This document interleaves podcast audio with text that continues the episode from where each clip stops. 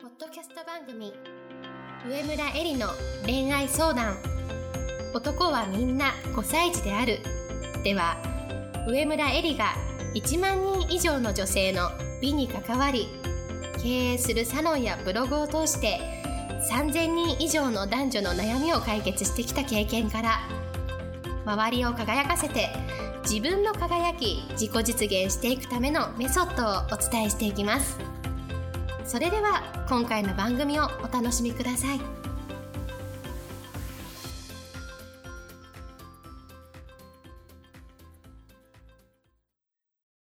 けましておめでとうございます。こんばんは、上村えりです。今日も、ポッドキャスト、上村えりの恋愛相談、男はみんな5歳であるを始めたいと思います。それでは、いつも通りアシスタントのきみおさんから今日の質問をお願いします。はい。今日の質問は、お金は大事だと周りにも言われていたし、自分もそう思っていたのに、いざ好きになるのはステータスとは無縁な感じの人だったりするのだな、と不思議です。お金もステータスもない人だったら、現実的に自分が頑張らないといけませんが、エリさんだったらお金やステータスのない人も恋人候補にされますか？教えてください。はい、ありがとうございます。えー、明けましておめでとうございます。今日1月1日、新年ということで、ちょうど1週間前が12月25日のクリスマスだったんですね。なので、あ、クリスマスとお正月って1週間なんだっていうふうに私は思ったんですけれども、ぜひ2018年良いお年をになりますよう、ポッドキャストも頑張っていきますので、引き続き今年も楽しみに聞いてください。それでは今日の、えー質問に対する私の回答というか考えなんですけれども、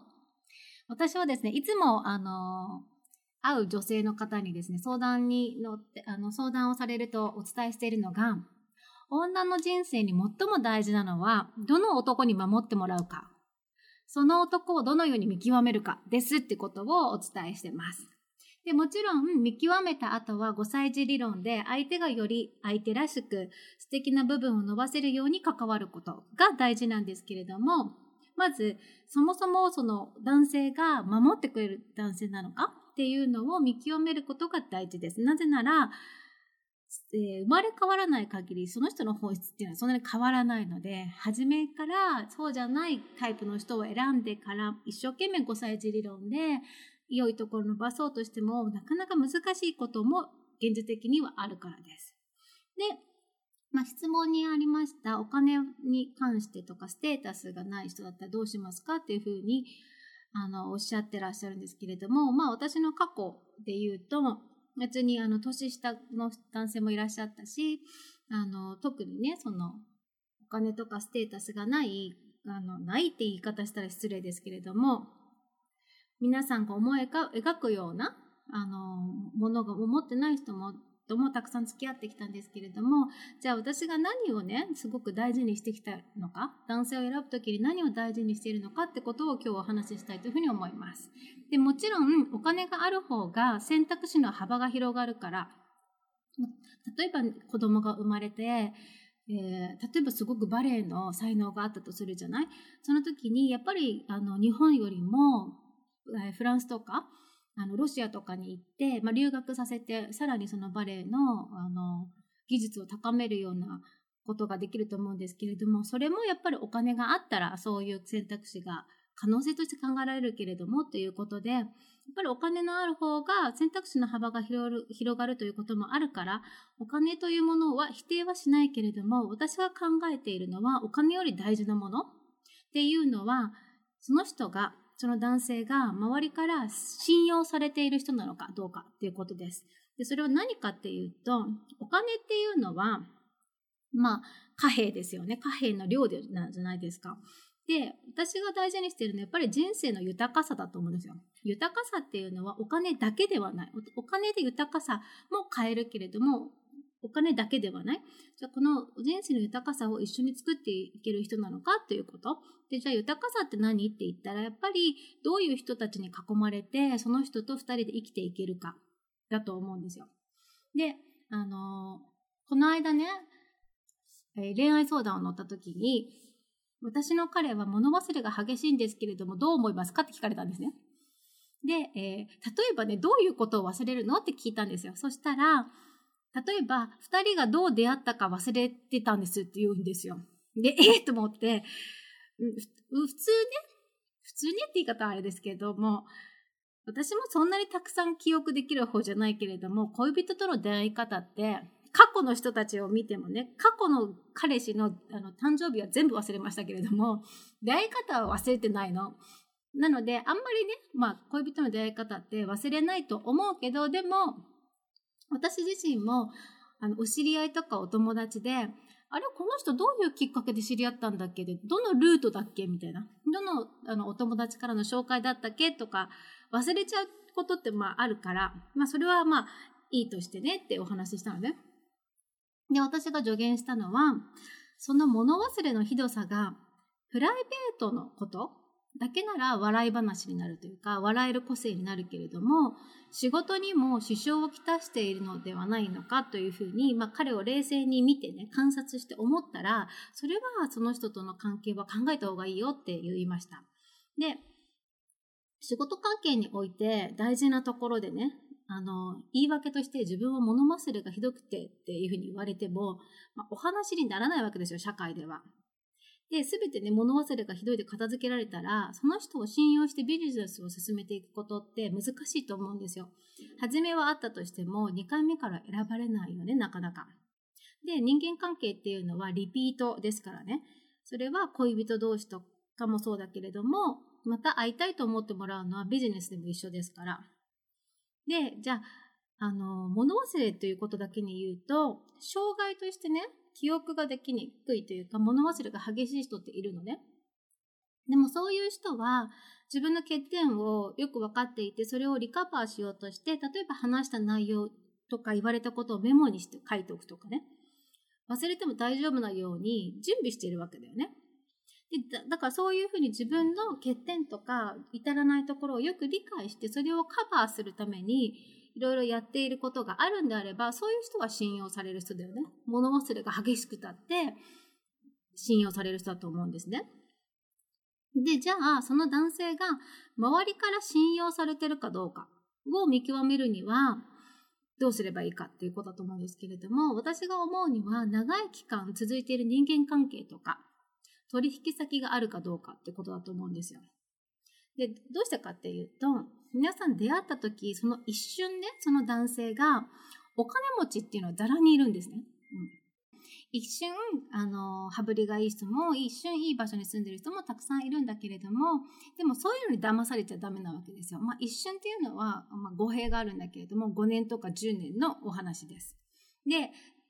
人生っていうのはずっといいってことは絶対にないので、いい時と悪い時があるのが全ての人の人生です。で、じゃあ大事なのは、そのどん底に落ちた時に、本当に困った時に手を差し伸べてくれる人脈があるかっていうことですよね。仕事をくれる人がいるか、再起を願って応援してくれる人がいるのかってことがすごく大事です。お金は一瞬でゼロになることもあるわけですよ。で、それは時の運だったり、もちろん無知が原因のこともたくさんあるけれども、でも、人を裏切らない人っていうのは絶対にまた復活するチャンスを世間から与えられるものです。でも逆に人の損をさせて自分の得を取ってきた人とか、感情の揺れが激しくてすぐに転職したり、付き合う人をコロコロ変えるっていうのは、再び立ち上がるの難しいんだよね。で、それは、あの、残念だけれども、大人になればなるほど難しいんですよ。で、人生を構成する3つの要素っていうのがあるんですけれども、それは1つは才能、2つ目は人間関係、3つ目はお金。で、才能っていうのは、あの申し訳ないけど遺伝なんですね。で、これに関しては、本で言ってはいけないというですね、新書が出てるんで、ぜひそれを読んでほしいんですけれども、言ってはいけない、えー残酷すぎる真実っていう本がすごく面白いんで読んでほしいんですけれども、まあ、才能は遺伝です。で、人間関係っていうのは、昔はね、死の交渉、身分とか位を超えて乗り越えてさ、お付き合いするとかってことはできなかったわけですね。でも、今、あの、インターネットができる前っていうのも、やっぱり生まれた場所とか、行った学校とか選んだ職場以外での人間関係の幅を広げるっていうのもやっぱり難しかった。でも今ネットがあるでしょ？そのネットがある現代は、今いる場所の人間関係に満足してなかったら、いくらでも変えられるわけですよ。新しい人間関係をどんどん求めていけるわけだよね。で、同じ趣味の人にも出会えるし、憧れの人に近いコミュニティに入ることもできるし、とっても自由な時代。だから人間関係っていうのは自分で選べる時代になりました。で、最後にお金だけれども、お金っていうのは、まあ、これは稼ぐ力だと私は思います。で、資本主義を理解して、お金の本質を理解して、自分の才能とか能力が最大限に評価されるフィールドを選ぶっていうね、まあ、戦略的な思考が大事になるんだけれども、その後はね、じゃあ何が大事かって言ったら、まずは何でもさ、質より量なんですよ。質を求め、質、初めから質が高い仕事なんて絶対できないから。まずは質より量なんだから、とりあえず体力が大切だよね。とにかく動けなきゃ、あの、量重ねられないからね、質も向上しません。そして、いろんな困難が起きるのはやっぱ当たり前なんですよ。初めからうまくいくことはないし、うまくいっても、やっぱり壁が必ずあるわけだよね。その時に立ち向かえる精神的な強さ。で、最後にうまくいく時っていうのはやっぱり自流とか自分以外の外的要素、タイミングっていうのがすごく関わってくるから、やるべきことを淡々とやり続けるタフさ。で、そういう人のことをね、英語ではローキーって言うんですけれども、あの、まあ、ハイテンションの反対語みたいな感じなんですけれども、ローキーの人っていうのは感情の浮き沈みが少なくて、だからといって冷めてるわけじゃないのね。自分の内側でこう信念を燃やしつつ、でも行動としては淡々と粛々とやるべきことをやる人っていうことをローキー、ローキーって言うんですけども、まあ、で、女の人の人生戦略としてね、まあ、才能は同じ、人間関係も同じ、で、最後お金なんですけれども、お金に関しては、私は女性だけはね、稼ぐ部分に関しては、えー、得意な人と不得意な人もいると思うし、あとはもともと、女の人っていうのは、男性に比べて体力が少ないし、やっぱり疲れやすい。でそれは神様がそういう風に作ってくれてるわけですよ。女の人はあんまり移動したり動けないように体ができてるわけで、それはどうしてかっていうと、種を残していくときに女の人が移動しまくってたら赤ちゃんを産み育てられないわけですね。それはもう生物的にそう作られてるわけ。だから、質より量を求めるとき、のその量の重ねていく体力っていうのは男にはかなわないわけですよ。で、だからね、お金の部分で女性がレバレッジをかけたいなら、いいよ、自分でさ、超スーパー稼げる人、体力も超あって、スーパー稼げる人はいいよ。でも、そうじゃなくて、そうじゃなくてっていうか、あの、それもできるかもしれないけれども、あの、20代は。でも30代になって、やっぱり自分の体力の限界を感じたり、あの、まあ、子供を妊娠して出産していくときに、今までと同じペースで働くことが難しいなというふうに思うんだとしたら、お金の部分で女性はレバレッジをかけなきゃいけないわけですよ。で、そのレバレッジ、レバレッジっていうのはテコの原理っていう意味なんですけれども、少ない力でたくさん多くの結果を求めることをレバレッジっていうんですけれども、お金の部分で女性がレバレッジをかかけたいなら、稼げる男と一緒になることしかないわけですよ。でも女の人にはこれが選択肢として用意されてるっていうのは私は有利だなというふうに思ってるのね。じゃあ稼げる男って何かって言ったら、さっきも言った体力、メンタルの強さ、ローキー、この3つなわけ。私が考えるにはね。だから繰り返しになるけれども、女の人生に最も大事なのは、どの男に守ってもらうかですよ。で、じゃあその男っていうのは、私はその体力、メンタルの強さ、老気だと思っていて、これをね、私はいつも男気って言ってるの。で、あの、男気っていうのはさっき言ったその3つと、プラスというか、まあ含まれてるんですけれども、とにかく身内を大事にする。仲間を大切にする。仲間の大切さを深く理解している人が私は男気がある人だというふうに思っていて、私はこういう男性を選びます。選んできたし、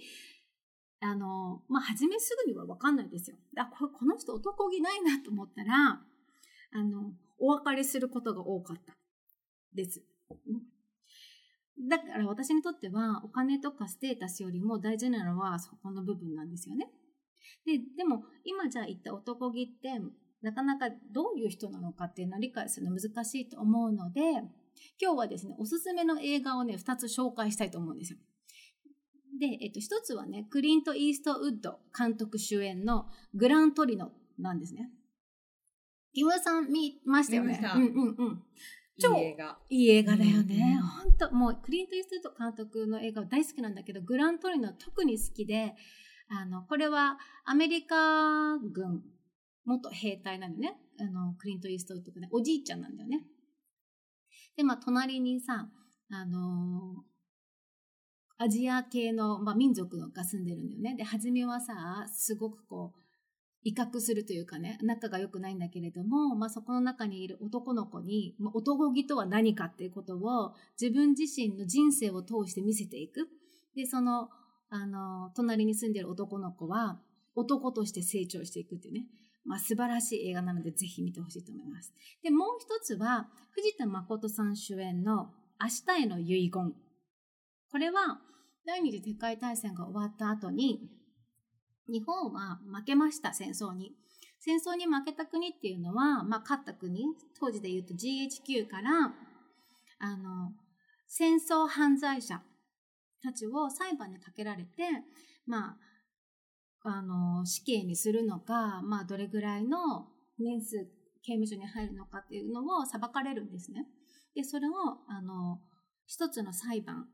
の中でのお話なんですけれども、岡田翔子っていうですね、もう素晴らしい人物がいるわけですよ。これは実在の人物で、私は本当に日本が誇るべき男の人だなというふうに思うんですけれども、裁判の流れってすごく淡々としてる映画なの。なんだけれども、この岡田翔子の部下を守る、そして自分、自分はもう死刑を覚悟するのね。あの、やったことはもちろん非人道的なんだけれども、戦争っていうのはそういうものだし、あの、当時の日本の軍隊の中での、なんだろう、法律というか、あの、規律の中では、それを犯してるわけじゃないんだけれども、まあ、戦争に負けてしまったので、勝、勝、勝った国のね、あの、基準が、になっていくわけですよ。で、その中で、まあ、藤田将校は死刑になっていくんですけれども、あの、部下たちを守るために、自分、自分で罪をあの被るって言い方は、とても、あの、ふさわしくないんだけれども、あの、部下の正当性、まあ、例えば自分が指示したこと、どういう状況であったかっていうことを、あの、決してね、自己犠牲にするわけではなくて、すごき、すごい、まあ、男気を発揮してね、あの、まあ、死刑を迎えるわけですよ。もうこのね、あの、将校の生き方が素晴らしい。もう本当に素晴らしい。もう本当日本人として私はね、涙を出して誇りに思うの。それでタイトルが明日への遺言じゃん。で、戦後さ、もう70年近くも、あの、経ちましたけれども、私たちはやっぱりそういうことを忘れているよね。で、そういう男性の姿っていうのを見たことがないから。だからこそ、あの、日本人男性の素晴らしさっていうのを、まあ、映画を通してだけれども感じられる一本になってるんで、まあ、ぜひぜひぜひぜひもう本当に見てほしいなというふうに思います。で、二つとも Amazon プライムで見れるんですよ。だから、ぜひお正月にね、見てほしいこの2本。そこで、あの、男気というものを、ちょっと理解していただければ、2018年、新しい男性に出会った時に、まあ、お金とかステータスとか学歴とかね、そういうことじゃなくて、人間に大事なものって何なんだろうみたいな視点が一つ加えられるかなというふうに思います。それでは今日のポッドキャストはこれでおしまいにしたいと思います。皆様良いお正月をお過ごしください。本日の番組はいかがでしたか？番組では上村えりに聞いてみたいことを募集しています。ご質問はウェブ検索で「上村えり」スペース「ウェブサイト」と検索。ブログ内の問い合わせからご質問ください。またこのオフィシャルウェブサイトでは無料メルマガやブログを配信中です。次回も楽しみにお待ちください。